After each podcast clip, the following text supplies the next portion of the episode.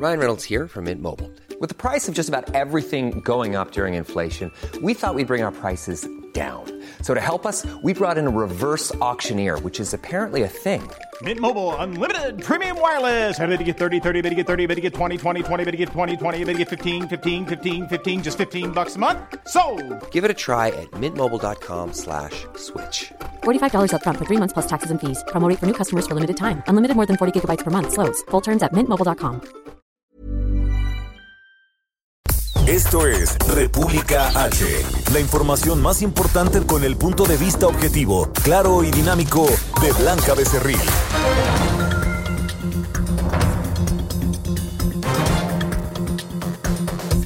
Hola, hola, muy buenas noches. Son las 8 de la noche en punto de este lunes 29 de marzo del año 2021. Yo soy Blanca Becerril. Esto es República H. Yo, como todos los días, lo invito a que se quede conmigo porque en los próximos minutos le voy a dar toda la información más importante generada hasta el momento para que usted esté bien informado y así, de esta manera, arranque esta semana. Hay muchas cosas que contarle. En primer momento, bueno, pues se ejercen acción penal contra los presuntos responsables del asesinato de una mujer salvadoreña en Tulum que dio, pues, mucha indignación estas imágenes que durante todo el fin de semana estuvieron eh, pues repitiéndose de manera constante en todas las redes sociales. Le voy a dar la información y estamos también buscando a los familiares, espero, y nos contesten unos minutitos más. Oiga, el gobierno de México también admitió que la cifra real de muertos por la pandemia del coronavirus ha superado las 321 mil personas. En Guerrero oficializan el retiro de la candidatura de Félix Salgado Macedonio, el candidato de Morena a la gubernatura, y Roberto San Germán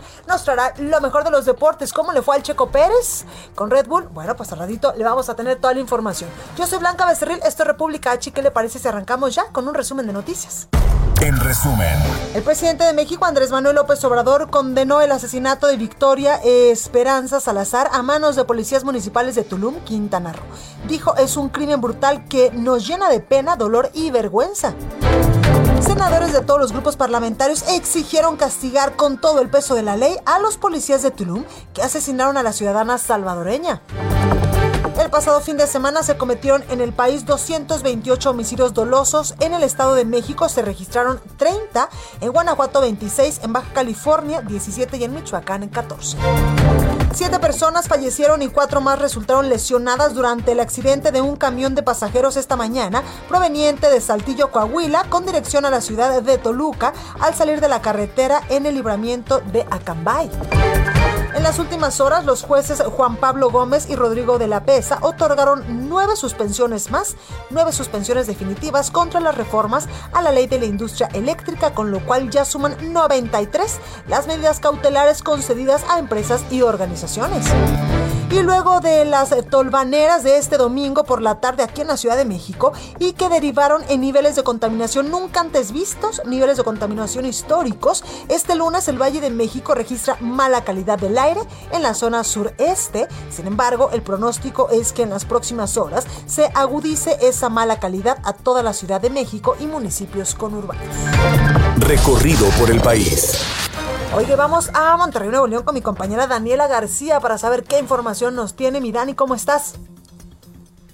Hola Blanca, muy bien, muy buenas noches. Te saludo con muchísimo gusto con una actualización más sobre el incendio de la Sierra de Santiago que está a punto de cumplir ya dos semanas de estar arrasando en la zona. Hoy pues se registran buenas noticias, hay un control 75% y se espera que este crezca en las próximas horas de acuerdo a información de la autoridad estatal. Hoy hubo una rueda de prensa a mediodía donde el director de Protección Civil del Estado explicó que derivado de las buenas condiciones climatológicas que se tuvieron este fin de semana en la entidad, se logró avanzar con el control del fuego y analizan incluso la próxima semana poder entregar un reporte de daños. En total, hay que recordar, Blanca, se habrían afectado 8.500 hectáreas y unas 100 viviendas. Sin embargo, se descarta que el daño sea total en este lugar. El análisis del daño completo es parte de una investigación que las autoridades buscan entregar la próxima semana a la Secretaría de Hacienda y Crédito Público, esperando poder recibir recursos por parte de la Federación para resarcir el daño, principalmente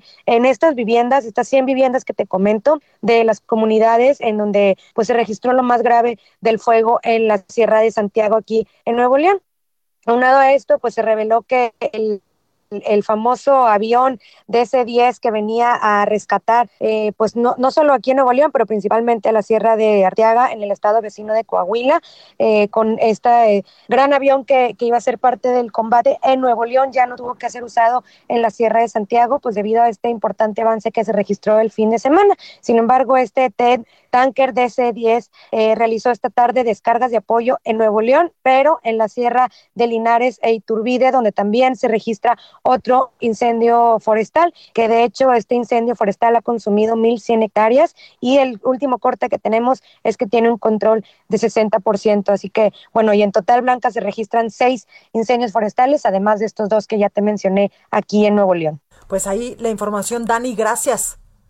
Blanca, estamos pendientes y muy buenas noches. Buenas noches. Mayeli Mariscal desde Guadalajara, Jalisco, nos tiene también información. Mayeli, ¿cómo estás?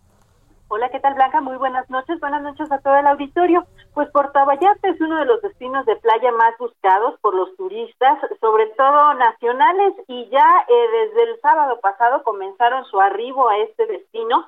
Durante la Semana Santa los hoteles tendrán restricciones en su reserva al 66%, los restaurantes y bares podrán operar hasta las 11 de la noche con aforos al 50% y las playas con un horario hasta las 5 de la tarde. Hasta estos momentos ya se instalaron los filtros sanitarios para verificar que se porte correctamente el cubrebocas, tomar temperatura, ponerse el antibacterial y sobre todo en el malecón también se evita que la gente ingrese con botellas de vidrio, armas punzocortantes y compartirles que bueno, los operativos en materia de seguridad se implementaron en este destino por la Policía Estatal Municipal, también elementos de la Guardia Nacional y la Marina, así como algunos eh, a pie tierra que están eh, pues al pendiente para auxiliar a los visitantes.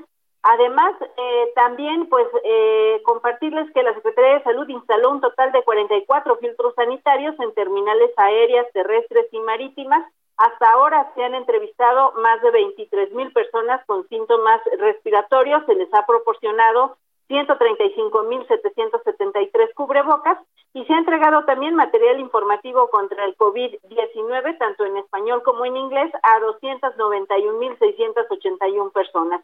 Así es que, pues, esa es la información en esta Semana Santa de eh, vacaciones, sobre todo en el puerto de Puerto, en, Puerto Vallarta, Jalisco. Pues ahí lo tenemos, Mayeli. Cuídense mucho, por favor, que no hay que bajar la guardia y menos en estas, en esta semana de Semana Santa, que después viene la Semana Mayor. Muchas gracias, Mayeli. Excelente noche para todos. Igualmente. ¿Y qué ha pasado aquí en la Ciudad de México? Augusto Atempa nos tiene el reporte. Augusto, ¿cómo estás? ¿Qué tal, Blanca? Muy buenas noches. Pues te platico que por las obras del mantenimiento en la línea 9 del metro, las estaciones Pantitlán, Puebla y Ciudad Deportiva se mantienen cerradas y el servicio provisional del RTP se brinda en cada una de las estaciones. Por supuesto, pues esto ha provocado que a esta hora la fila sea bastante larga y he de platicar entre las cinco y media y las siete y media la fila era tan larga que pues, cruzaba el puente peatonal que sale del metro eh, velódromo y que conecta con las inmediaciones de la Escuela de Educación Física. Y eh, a esta hora la fila, bueno, la afluencia va bajando un poco más considerablemente, pero pues sigue la gente buscando abordar uno de los camiones RTP que conectan hasta el metro Pantitlán. Esto, por supuesto, solamente es con dirección de velódromo hacia Pantitlán y serán 90 unidades del RPT, RTP perdón, las que brinden este servicio provisional hasta el lunes 12 de abril, cuando la línea 9 pues empiece a operar de manera regular. Y he de comentarte que una de las cosas que pues se olvida en estas largas filas es por supuesto la zona de distancia, pero la mayoría de las personas o casi todas las personas que van a abordar este tipo de camiones usan el cubrebocas blanca. Mi reporte. Muchísimas gracias, Augusto. Seguimos pendientes. Gracias. La nota del día. Oye, por supuesto que la nota del día es eh, pues este caso de Victoria de esta salvadoreña que lamentablemente perdió la vida en, eh, en Tulum, allá en Quintana Roo, este, este sábado, y de lo que ya le hablaba hace unos momentos, desde que el presidente pues Andrés Manuel López Obrador consideró el asesinato de Victoria eh, pues a manos de policías municipales allá en Quintana Roo como un crimen brutal que nos llena de pena, dolor y vergüenza. Pero el presidente de El Salvador, Nayib Bukele, ha dicho hace tres horas en su cuenta de Twitter el caso de Victoria es mucho peor de lo que pensábamos. Aún no podemos dar más información, pero el drama humano se extiende mucho más y deben haber varios cargos de misoginia y agresión aparte del asesinato. Daremos seguimiento a este caso hasta que se haga justicia, lo dice con palabras mayores el presidente de El Salvador. También asegura en un tuit que hay más agresores en este caso, también hay más víctimas, no todos los culpables están arrestados aún. Y la Fiscalía General del Estado de Quintana Roo ejerció acción penal ya contra cuatro policías por el feminicidio de una mujer en Tulum a la que sometieron tras detenerla la tarde de este sábado. A través de un comunicado, la Fiscalía informó que tras practicarle el protocolo legal y eh, el médico legal y la necropsia a la víctima, se concluyó que una fractura en la parte superior de la columna vertebral, producida por la ruptura de la primera y la segunda vértebra, fue lo que provocó la pérdida de la vida de esta mujer de Victoria. Y usted pues ya seguramente ha visto eh, los videos que circulan a través de redes sociales que son pues imágenes brutales. Oiga, vamos con mi compañero Paris Alejandro, porque hoy el presidente Andrés Manuel López Obrador habló del tema en la conferencia mañanera. Paris, ¿cómo estás? Buenas noches, Blanca, amigas, amigos liberales. Así es, esta mañana en Palacio Nacional el presidente Andrés Manuel López Obrador lamentó la muerte de una mujer de nacionalidad salvadoreña a manos de la policía de Tulum, en. Señaló que el homicidio de Victoria Esperanza Salazar, que tenía calidad de refugiada, fue sometida por la policía por cuatro elementos de Tulum, Quintana Roo, y que fue brutalmente tratada y asesinada. Es un hecho que llena de pena. Escuchamos al presidente López Obrador. Victoria Esperanza Salazar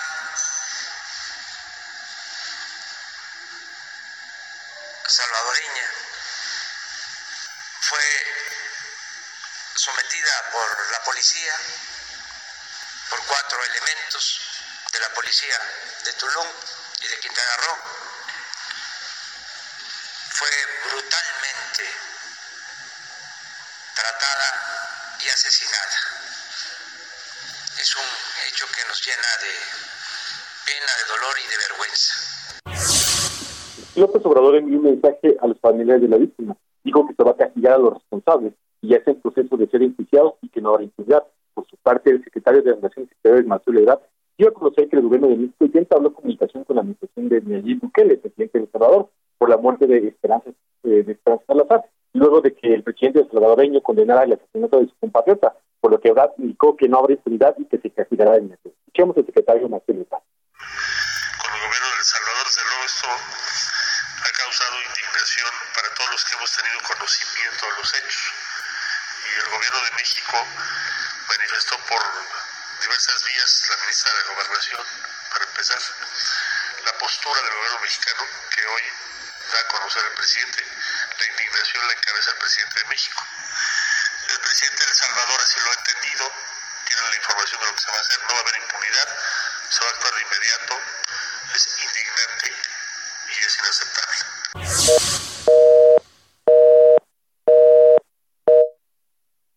De mi compañero, ahí la información de mi compañero Paris Alejandro de lo que se decía esta mañana en la conferencia matutina el presidente Andrés Manuel López Obrador y también su postura respecto al tema.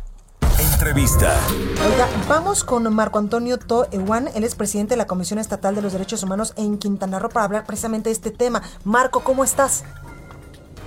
Bien, muchas gracias. Aquí estoy a la orden. Gracias, Marco, por esta comunicación. Oye, cuéntame qué fue lo que pasó, pues, eh, con, con, es, con el caso de Victoria allá en Quintana Roo, en Tulum, donde, pues, lamentablemente, eh, pues, estos policías le quitan la vida. Sí, bueno, lo que tenemos de conocimiento ya con todo lo que hemos investigado, ya, este, prácticamente cuando ella solicita auxilio se procede a, a entre comillas, atenderla, pero por allá surge un inconveniente, una desaveniencia y pues ella la empiezan a, a este a sujetar y la lo ¿Ahí me escuchas, Marco Antonio? No, tenemos un ya totalmente fuera de lugar es precisamente la parte donde donde este, pues se ponen sobre ella, ¿no? Donde no hay una un arresto debido, donde hay un abuso de poder, un uso excesivo de la fuerza pública y obviamente pues eso hace que, que, ella pierda la vida, ¿no? Y esto coincide con las declaraciones que hizo hoy justamente el fiscal respecto a los resultados de la necropsia, ¿no? Y, y pues muy lamentable, como ya hemos visto. Marco Antonio, ¿es a todas luces una violación a, a los derechos, al debido proceso, al uso excesivo de la fuerza pública, como tú nos dices, en contra de Victoria? Claro, en este caso estamos hablando de una pérdida de la vida, eh, por lo que se califica como un homicidio, como hecho violatorio, porque fue perpetrado por servidores públicos. Entonces, con eso abrimos precisamente la queja y dimos inicio ayer precisamente por oficio. Claro, Marco, esto es eh, a todas luces una violación a los derechos humanos, incluso pues de un posible eh, acto eh, pues fuera de la ley que hubiese pues cometido Victoria, ¿no?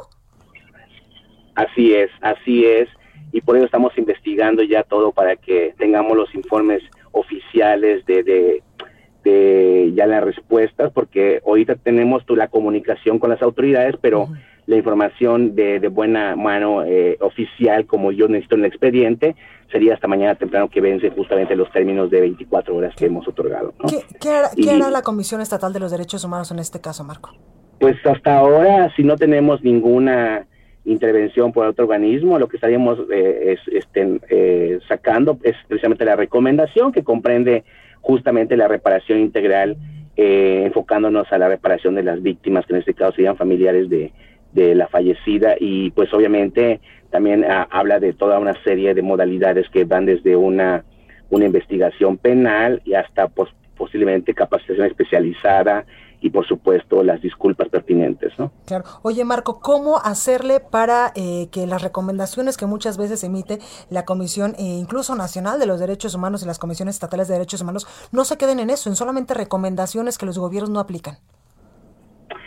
Yo creo que es muy importante la disposición por parte de la autoridad. Tenemos una clave que es aceptar la recomendación. Cuando una autoridad acepta la recomendación, está cumpliendo con el deber que marca la Constitución de reparar.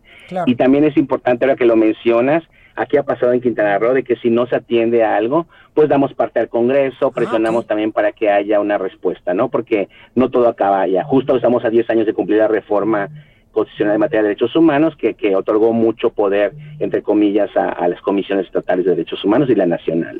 Marco Antonio, la Comisión Estatal de los Derechos Humanos en Quintana Roo dará un acompañamiento eh, especial, puntual a las, a las familias de la víctima. Sí, de hecho estamos ahorita localizando, ya, ya ubicamos a una de las menores de edad. Hoy tuvimos eh, un acompañamiento también eh, compartido por...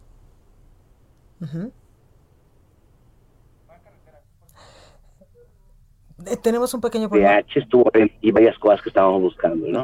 Marco, se nos cortó la comunicación. Ya te escucho, es que vas en carretera y de repente se nos corta. Sí, sí te escucho. Sí, sí eh, les, les, decía que, que este, precisamente eh, es lo que estamos buscando, de que hoy tuvimos acompañamiento por parte de la CNDH para realizar diligencias y también estuvimos documentando todas las lo, lo que las visitas que hicimos, ¿no? Perfecto, pues ahí lo tenemos Marco Antonio Tom Juan, presidente de la Comisión Estatal de los Derechos Humanos en Quintana Roo. Muchas gracias por esta comunicación y en verdad de corazón échenle muchas ganas con este caso porque esto no se puede volver a repetir y menos en México.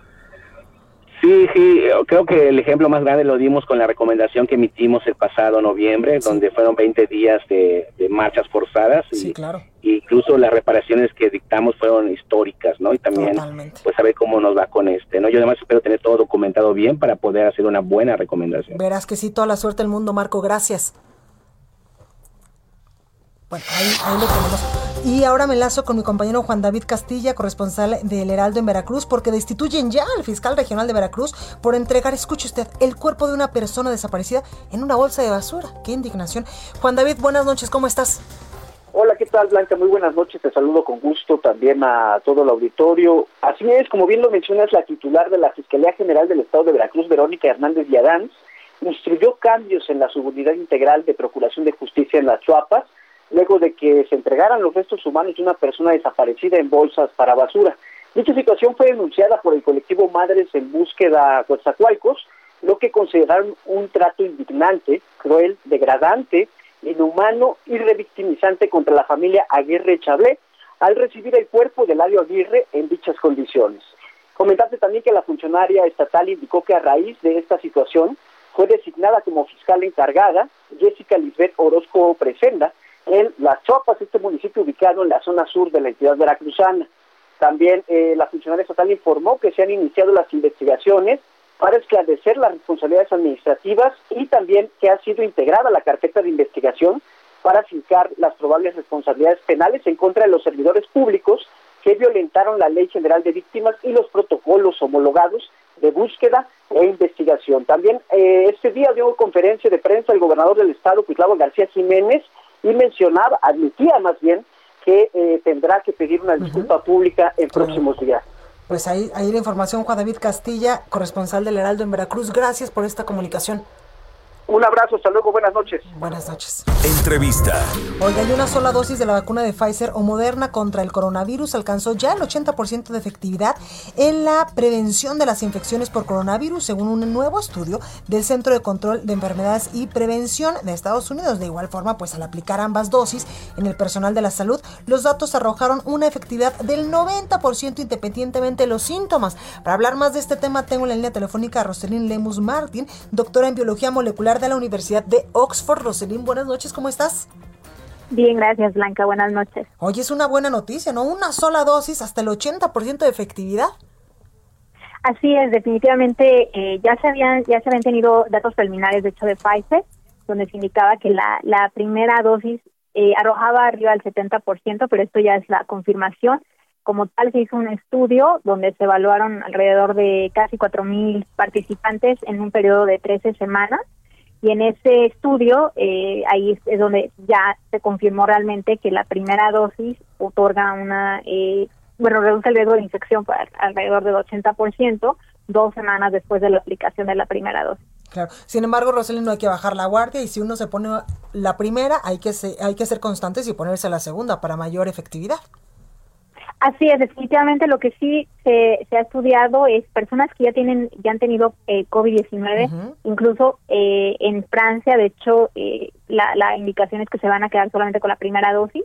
O sea, estos estudios, de hecho, se están evaluando para eh, quizás expander, ¿no? Que, que la segunda dosis que personas podrían utilizarla, ¿no? Sobre todo personas que ya tuvieron COVID-19, ya se, se ha evaluado que el, la inmunidad que adquieren por la enfermedad más la primera dosis de la vacuna, incluso tienen una inmunidad superior a, a, las, a una persona que no ha tenido COVID-19 y que se aplica las dos dosis, ¿no? Entonces, de hecho, como lo menciono en Francia, la indicación es que personas que han tenido COVID-19 se apliquen solamente una dosis.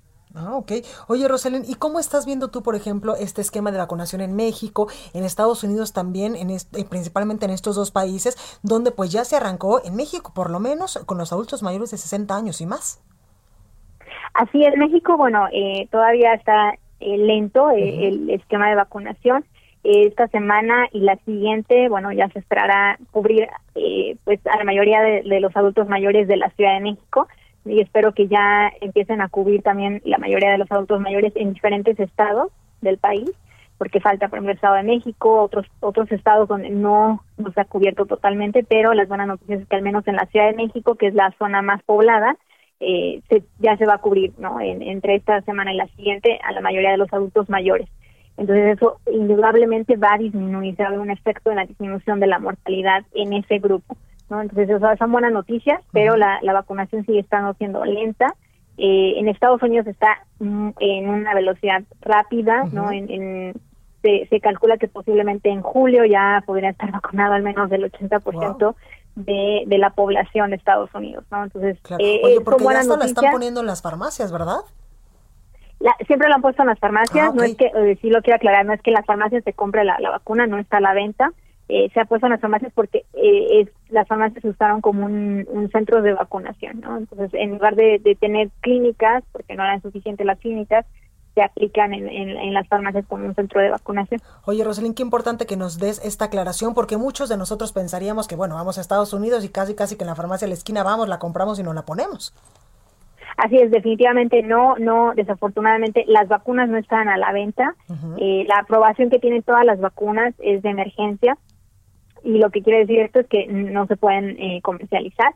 Eh, quizás la, eh, ya la autorización comercial se podría dar el siguiente año, quizás el siguiente año ya se podría estar viendo esto de tener ya las vacunas disponibles a la venta, ¿no? En, cualquier país, incluido México, pero pero sería posiblemente hasta el siguiente año. Oye, Roselín, eh, por último quiero preguntarte, seguimos en el entendido de que todas aquellas personas que tengan ciertas afecciones eh, tendrían que verlo primero con su médico antes de vacunarse para no eh, pues tener alguna contraindicación. Así es, definitivamente eh, cualquier persona que tenga una enfermedad crónica eh, por ejemplo, cáncer, que lo chequen eh, siempre con, con, su, con su médico especialista. Eh, las enfermedades que yo diría, bueno, serían cáncer, SIDA, por ejemplo, afecciones del corazón, enfermedades cardíacas, enfermedades autoinmunes, siempre que lo chequen con, con su médico antes de vacunarse. Y bueno, también para que el médico les dé seguimiento, ¿no? Después de los efectos secundarios que detecten si son de la vacuna o son propios de la enfermedad. Totalmente, pues ahí lo tenemos, Roselín Lemos Martín, doctora en Biología Molecular de la Universidad de Oxford. Gracias, Roselín, como siempre. Claro, claro, Blanca. Buenas noches. Igualmente, buenas noches. Bueno, pues ahí la información. Oiga, y yo aunque parezca disco rayado, en verdad que es momento de cuidarnos. Acuérdense que las autoridades incluso pues han dicho que estamos ya casi a nada de, entrar en la tercera ola de contagios. Por eso, si usted va a salir eh, eh, este, esta Semana Santa, cuídese mucho, no baje la guardia, use el cubrebocas, por favor, porque sí sirve. Yo me lo pongo, acuérdese de la campaña que tenemos aquí en el Aldo de México. Yo soy Blanca Becerril, esto es República H. Yo voy a un corte y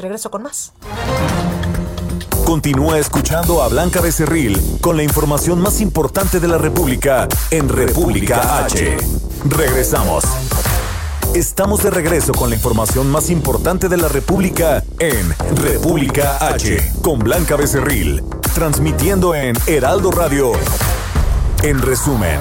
Por unanimidad de votos, el Consejo General del Instituto Electoral y de Participación Ciudadana de Guerrero retiró el registro a Félix Salgado Macedonio como candidato de Morena a la gubernatura del estado. Al dar a conocer que esta semana se presentarán las impugnaciones en contra de las decisiones del INE, el presidente nacional de Morena, Mario Delgado, aseguró que en algunos consejeros electorales, en lugar de ser árbitros imparciales, están actuando como gatilleros del PRIAN.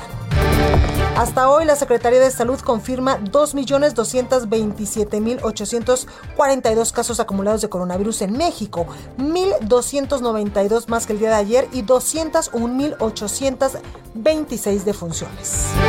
A México arribó el primero de dos embarques de la vacuna anticoronavirus de AstraZeneca que el gobierno de Estados Unidos prestó al nuestro. El acuerdo establece 2.700.000 dosis y este domingo por la noche llegaron 1.500.000.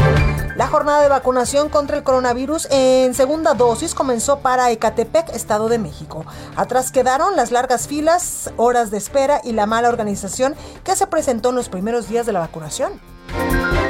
Entrevista. Oye, tengo en la línea telefónica a Marcial Rodríguez Saldaña, el secretario general de Morena en Guerrero. Marcial, buenas noches, ¿cómo estás? ¿Qué tal? Muy buenas noches, muchas gracias. Oye, Marcial, pues ¿cómo están tomando ustedes esta noticia de que por unanimidad de votos el Consejo General eh, pues del Instituto Electoral y de Participación Ciudadana allá en Guerrero pues le retiró el registro a Félix Salgado Macedonio como su candidato eh, para la gubernatura? ¿Cómo lo toman? Bueno, ellos tienen que cumplir eh, una resolución de siete consejeros del INE este que pues es un atentado a la democracia en Guerrero, en México, es un atropello a los derechos y a la lucha democrática, y de consejeros que han sido comparsas, cómplices de fraudes electorales en México y que además pues viven con grandes privilegios. Entonces nosotros lo que vamos a hacer es impugnar eh, estas resoluciones eh, ante el Tribunal Electoral del Poder Judicial de la Federación. Quiero informar que el día de hoy eh, recibí precisamente del Instituto Local Electoral un documento en donde me están diciendo que ellos no tienen registro de que haya habido precampañas de Morena en Guerrero y que no eh, hubo registro de ningún precandidato. Entonces este es un documento público que se hace prueba plena y desvirtúa lo que dicen los consejeros del INE, que se debió rendir informes de gastos de precampaña. ¿Cómo va a haber informes si no hubo precandidatos, si no hubo precampañas? Entonces el mismo órgano electoral estatal que es el facultado para organizar la elección de gobernador, que es un órgano pues del Estado, está desmintiendo a los consejeros del INE. Pues vamos a tumbar, vamos a tirar la resolución de los consejeros del INE y eh, esperamos que se eh, revoque esa decisión por parte del Tribunal Electoral del Poder Judicial de la Federación y al mismo tiempo pues vamos a, a llamar a manifestarse, a usar los derechos de manifestación, de reunión, libertad de expresión. De hecho, en estos días ya ha habido diferentes actos de protesta en todo el estado de Guerrero. Y pasado mañana, miércoles, tenemos una mega marcha en Chilpancingo eh, para eh, exigir que se respete la decisión del pueblo, la soberanía popular y los principios democráticos en Guerrero. Marcial, entonces no es definitivo el retiro del registro a Félix Salgado Macedonio. Claro Todavía que no. hay algunas cosas que se pueden hacer. Está la instancia eh, superior, que es el Tribunal Electoral Judicial de la Federación, y sobre todo con pruebas que emiten los mismos órganos electorales.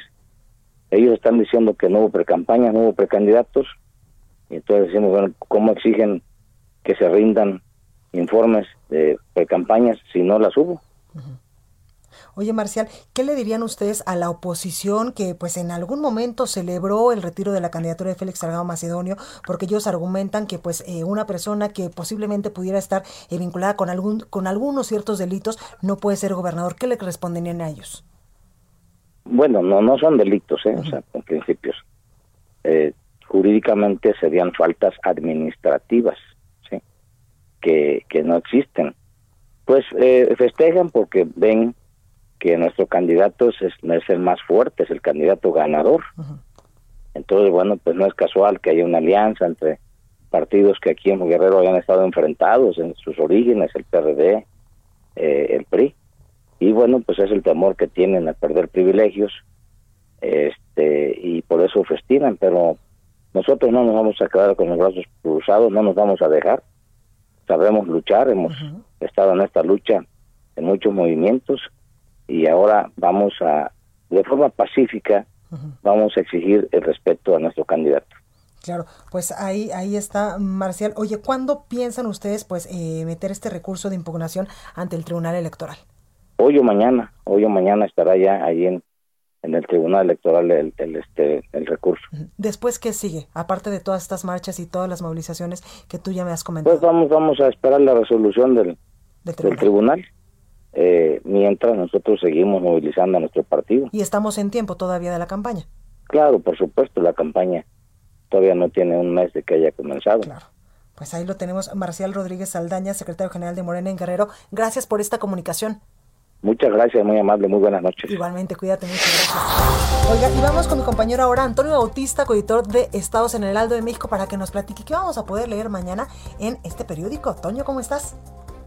Blanca, ¿qué tal? Muy buenas noches a ti y a los radioescuchas de República H aquí en el Heraldo Radio. Bueno, Blanca, pues estamos ya comenzando la Semana Santa, muchos, eh, muchas personas están saliendo a distintos destinos turísticos y pues muchos extranjeros van a tener que aprovechar esta semana también porque a partir del primero de abril en Quintana Roo se empezará a cobrar un impuesto a los turistas extranjeros que vacacionen en el Caribe mexicano.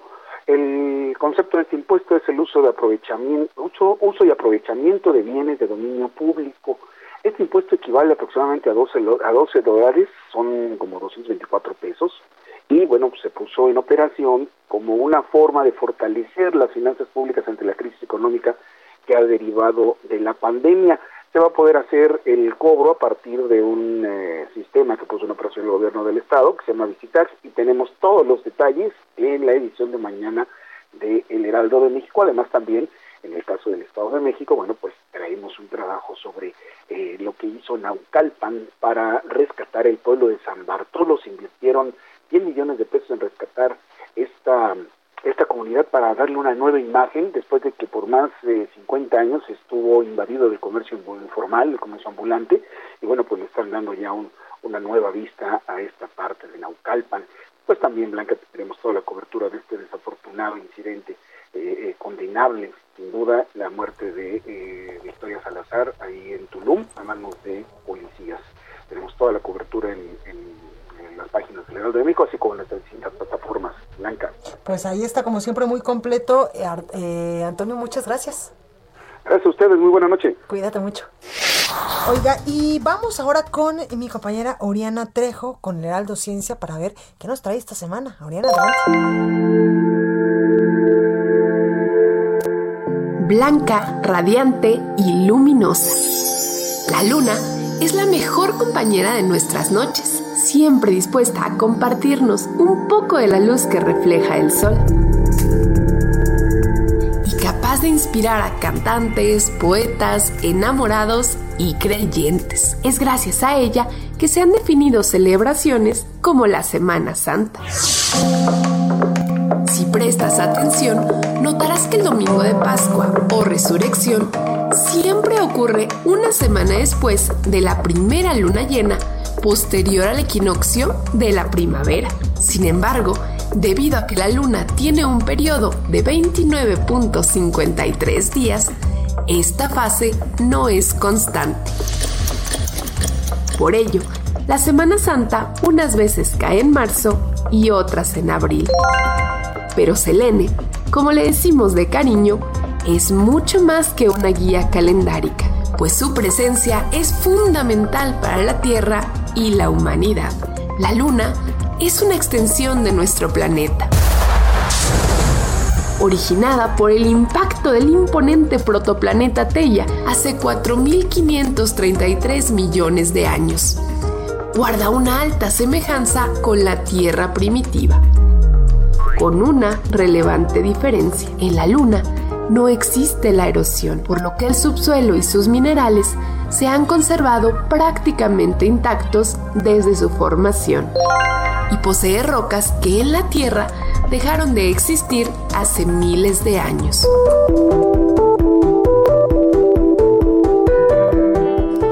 Gracias a las misiones tripuladas Apolo, se logró recolectar regolito, finísimo sedimento grisáceo que recubre el suelo lunar, y 382 kilogramos de rocas basálticas, que han sido estudiadas por laboratorios alrededor del mundo, donde identificaron sus principales componentes, calcio, hierro, níquel, magnesio y oxígeno. Igualmente, se confirmó la ausencia de agua líquida y de cualquier rastro de vida pasada o presente. Aunque la luna no existen anunnakis ni conejos, se cree que su presencia ayudó a la existencia de vida en nuestro planeta, pues a ella le debemos las mareas, ese vaivén natural que permite la circulación de minerales y nutrientes, y que hace millones de años generó el primer sistema biosférico en la Tierra. Así que los secretos de la formación de nuestro sistema solar y de la propia existencia de vida en la Tierra quizá no se encuentren aquí, sino a 384.400 kilómetros de distancia. En el Museo Geológico que nos ha regalado el universo y al que nos gusta llamar la Luna.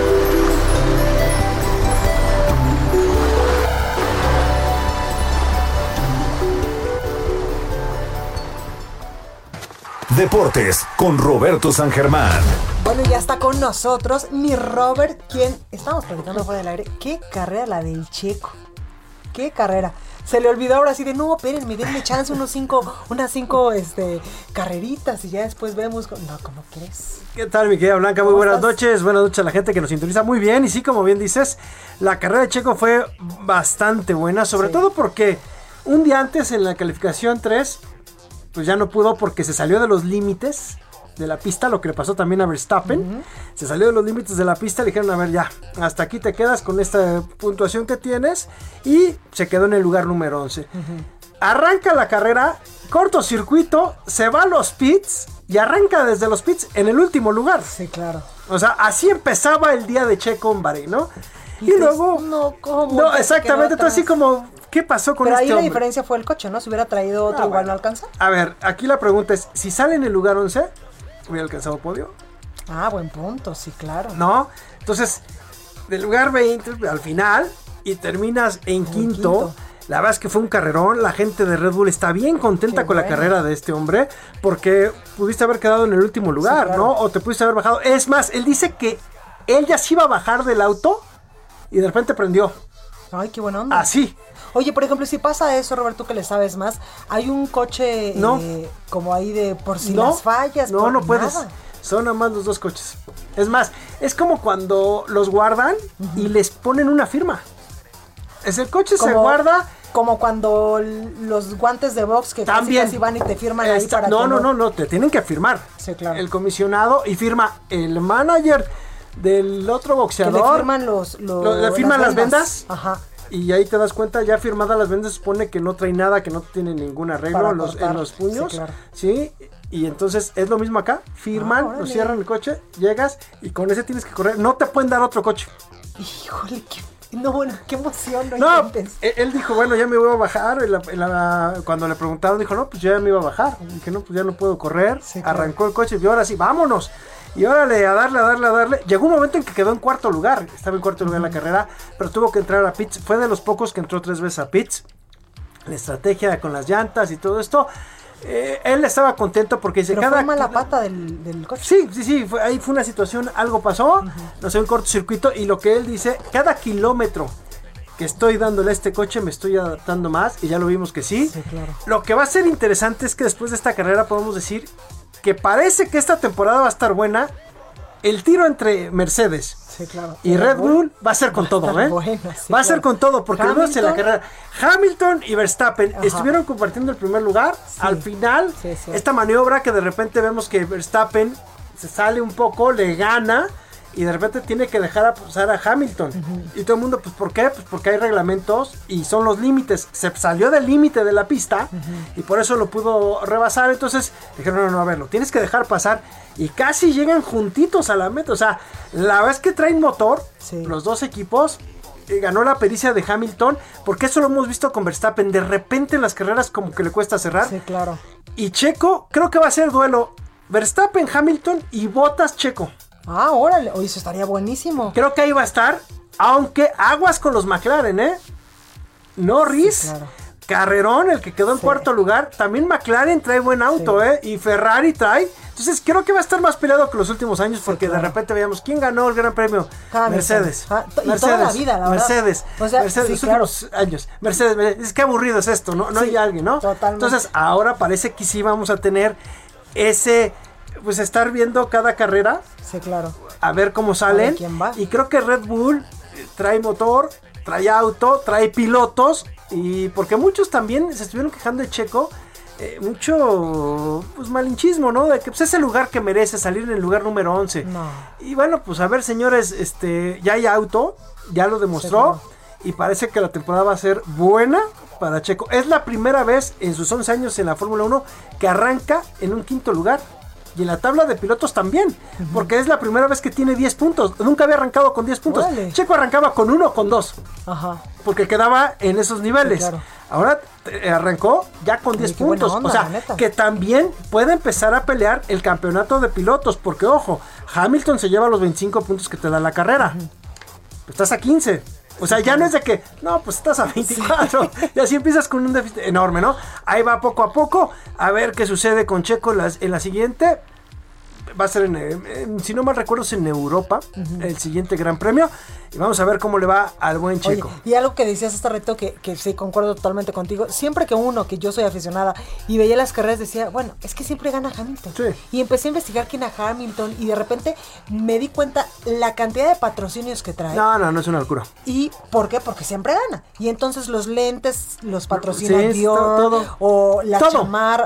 Que tú dices, Dios mío, yo a veces, que me gusta mucho como este tema, de repente decía, bueno, ya va a ganar Hamilton, a ver qué lentes trae. No, le dan, le dan trae. todo. Lo que pasa es que ellos viven del patrocinio. La siguiente carrera es en Italia. Ah, por eso, en Romañola, o Romana, o no me acuerdo, sí, eh, te digo que es en, en- en Europa.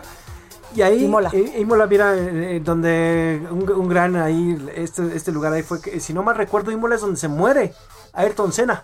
Sí.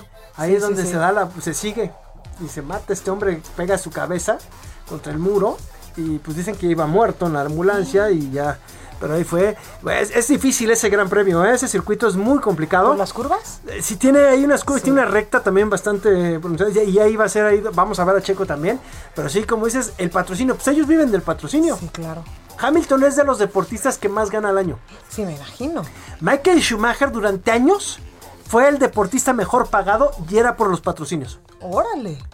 O sea, es como las propinas, ¿no? O sea, tu jefe, que sería, no sé, por ejemplo, Red Bull Sí, para sí, el sí. Checo Pérez, le da, supongamos, unos 10 pesitos, pero los patrocinios son 500 pesitos. Sí, sí, sí, eran, eran más los patrocinios. Sí, llegó. Me acuerdo que Michael Schumacher durante años fue el deportista mejor pagado en el Wow. mundo.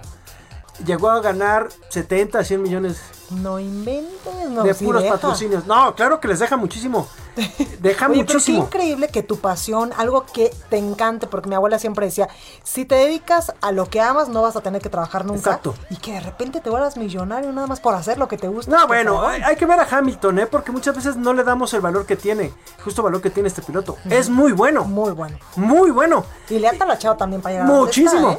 Muchísimo no es como que, también. bueno, de la noche a no, no, no, a ver, a ver, que ojo, ojo, no, no, no, a ver, no es treparte un auto y decir, "Órale, por- porque nada más así lo prendo y órale. porque claro. mucha gente decía, es que es el auto, y en Ajá. otra escudería no ganaría. Pues ya quisiera verlos en el mismo auto, a ver Sí, si ganan claro. un gran premio, Que ¿no? decías tú, la pericia del piloto hace toda Ah, la las diferencia. manos, o sea, las manos ahí. A ver, Checo tiene la ventaja de cómo maneja los neumáticos, es lo que les ha gustado a todas las escuderías donde ha estado. Es un tipo que sabe cuidar los neumáticos, que son muy importantes en las carreras.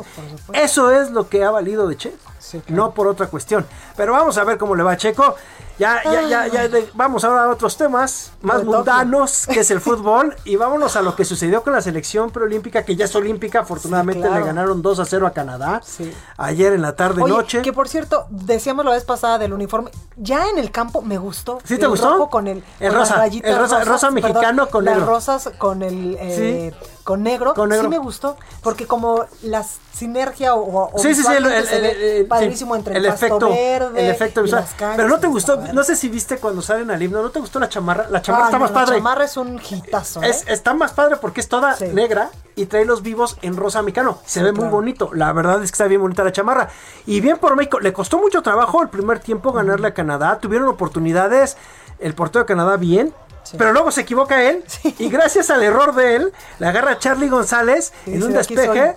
Y de- se va Charlie González y se la pone en Tuna en el minuto 57 y con eso abre el marcador el 1 a 0 y ya Canadá se cayó completamente. Luego viene el remate de cabeza de Johan Vázquez con le pega al poste, el defensa la va a meter con él. Hay un medio autogol y que no, y también llega Johan Vázquez y con eso México gana 2 a 0. Se logra el pase a los Juegos Olímpicos porque unas horas antes Estados Unidos había quedado fuera contra Honduras. Entonces todo el mundo pensaba, híjole, no vaya a pasar esto y veíamos que no caía el gol, no caía el gol, se van a poner nerviosos, pero no. A final de cuentas el equipo de Jimmy Lozano era muy superior. Canadá con lo que pudo. Sí, claro. Canadá es bueno en el hockey y en otros tipos Bueno, de deportes. en el fútbol femenil son Ah, potencia. sí, claro, sí, es cierto. En el Ahí, fútbol femenil, a sí. ver, los dos que van a Juegos Olímpicos son Canadá y Estados Unidos en mujeres. Sí, claro. O sea, los dos que eliminaron ayer, esos van, en mujeres, porque ahí sí son potencia.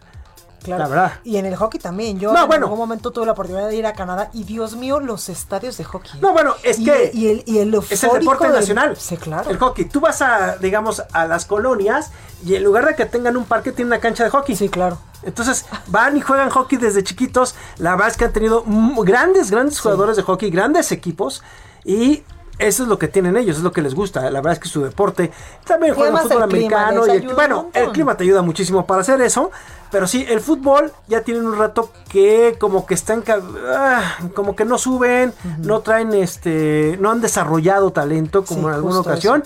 Ese es el problema que tiene, porque la verdad es que al canadiense pues, el fútbol no, no- no, pues, no le gusta tanto el hockey. En el hockey no les vamos a poder ganar. Ah, ¿eh? no, jamás, jamás. Pero también decía esto de, de la temperatura, por ejemplo, si en Canadá hay muchos meses donde hace un montón de frío y hay muchos meses donde las nevadas están heavies, que hay incluso pues ciudades subterráneas, imagínate cómo adaptas una cancha de fútbol No, para no que puedes. tus jugadores estén No, 24/7 ti- Tienes que jugar en, en estadios cerrados, en gimnasios. Que no es este, lo mismo la temperatura, la altura, no, no, todo no, lo que No, no, no. Por, por eso, por eso el hockey es su deporte. Por eso es lo que les gusta. eh, em- y también hemos visto a grandes tenistas, ¿no? Sobre todo mujeres. Eugene Bouchard era canadiense, ¿no? Y las hemos visto. Que, y en otros deportes les gusta. O sea, la verdad es que, pues así como que el fútbol. Sí, pero les gusta más bien, si te das cuenta, tú ves los, eh, los apellidos y es la gente que ha llegado a Canadá. Ah, sí, claro. ¿No? Que no son nativos. Ahorita tienen a muchos orientales. Ah, mira. Si tú ves la selección canadiense, habían varios orientales. Entonces, Oye, ¿y en, y con en qué rasgos. país había, creo que es en, en Francia, que tienen muchos jugadores afroamericanos, o sea, de la parte de, de África y de toda esta Ah, eh, parte eh, sería, sí, a ver, Francia, cuando ¿no? fue campeón, Sí, la franceses. gran mayoría son personas que vinieron de África, sus papás Argelia. salieron, Argelia, Sí, claro. de diferentes, lo que ha sido colonias, Ajá. y que se han ido, vamos a decirlo así. Zidane es, es de Argelia. Sus Sí, papás eran de. Argelia y llegaron a vivir a París una de las zonas más pobres, porque ellos se tienen que ir de sus lugares eh, Por la pues, pobreza. digamos, no, y por la pobreza, y deja tú eso, por las cuestiones militares. Son expulsados de sus países. Ah, Por eso te decía Pogba, eh, Kanté, y todos ellos decían, a ver, compadre, pues se quejan. Pero a ver, créeme que yo no me iría de mi país. Sí, claro. A, a nadie le gustaría pasarse a otro país, ¿no? Irte de refugiado. La gran mayoría han sido refugiados. Entonces, ha pasado mucho con los este, franceses y se quejaban. Es que no son franceses. No, sí son franceses porque nacieron en Francia, señor. O sea, que los papás no hayan nacido en Francia es otro rollo. Pero ellos ya nacieron en Francia. Entonces, es por el desplazamiento, por el hambre, Sí, claro. por las guerras, por las enfermedades. ¿No? Entonces, es, por eso se van a otros países. Entonces, Totalmente. pero se quejaron, bueno, porque los nacionalizaron. No, pues no, naciste ahí. Es como los, a ver, si viene un argentino, juega en México y nacen sus hijos, son mexicanos. claro, total. como el Chaco Jiménez, como su hijo Santiago, puede jugar en México. Ah, sí, cierto. mexicano. Totalmente. ¿No? Pues ahí, ahí lo tenemos. Qué buena plática, mi Robert. Muchísimas no, gracias, gracias. a ti. Que pases muy buena noche. Igualmente. Oiga, lo dejo yo con la banda eh, Limón, porque precisamente esta noche murió un integrante de esta, de esta banda, que pues normalmente pues siempre se escucha en las casas mexicanas. Yo soy Blanca Becerril, esto es República H, yo lo espero el día de mañana en punto de las 8 y lo dejo con la original banda Limón, eh, ya que muere Salvador Lizárraga, el fundador de la agrupación. Cuídese mucho.